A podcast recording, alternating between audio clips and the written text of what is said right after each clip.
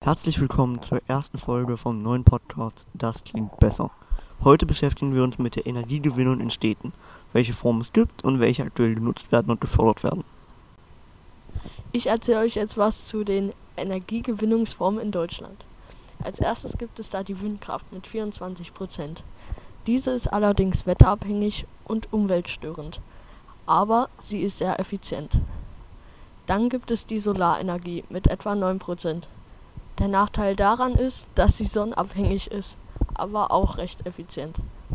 Dann gibt es mit 8% die Biomasse. Diese ist eher uneffizient, aber eigentlich immer da. Dann gibt es mit 3% noch die Wasserkraft. Die ist aber sehr umweltstörend und hat einen hohen Bauaufwand. Unter anderem gibt es dann noch Erdgas, Steinkohle und Braunkohle. Und mit 11% auch noch die Atomkraft.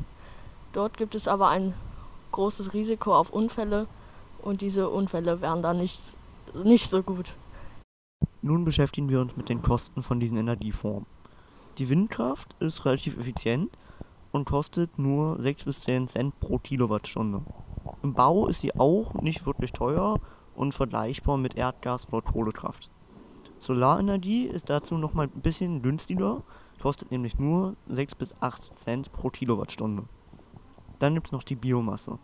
Diese kostet 7 bis 15 Cent pro Kilowattstunde und ist damit doch deutlich teurer als Wind- und Solarenergie. Wasserkraft ist eine der billigsten und kostet nur 4 Cent pro Kilowattstunde. Als nächstes die Form Erdgas und Kohlekraft, welche beide 6 bis 7 Cent pro Kilowattstunde kosten. Atomkraft ist tatsächlich die teuerste mit Abstand und kostet 42 Cent pro Kilowattstunde.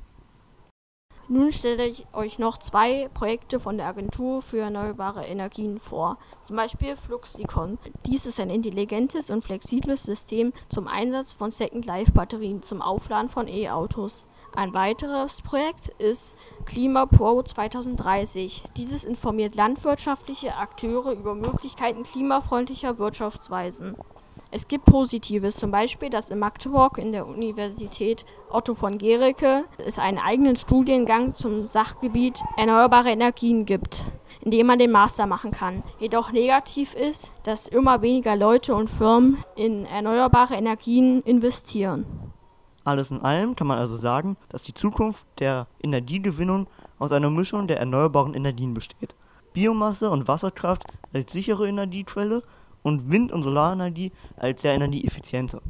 Um Wind- und Solarenergie aber vollständig zu nutzen, bräuchte man auch große Energiespeicher, welche man noch weiter erforschen muss.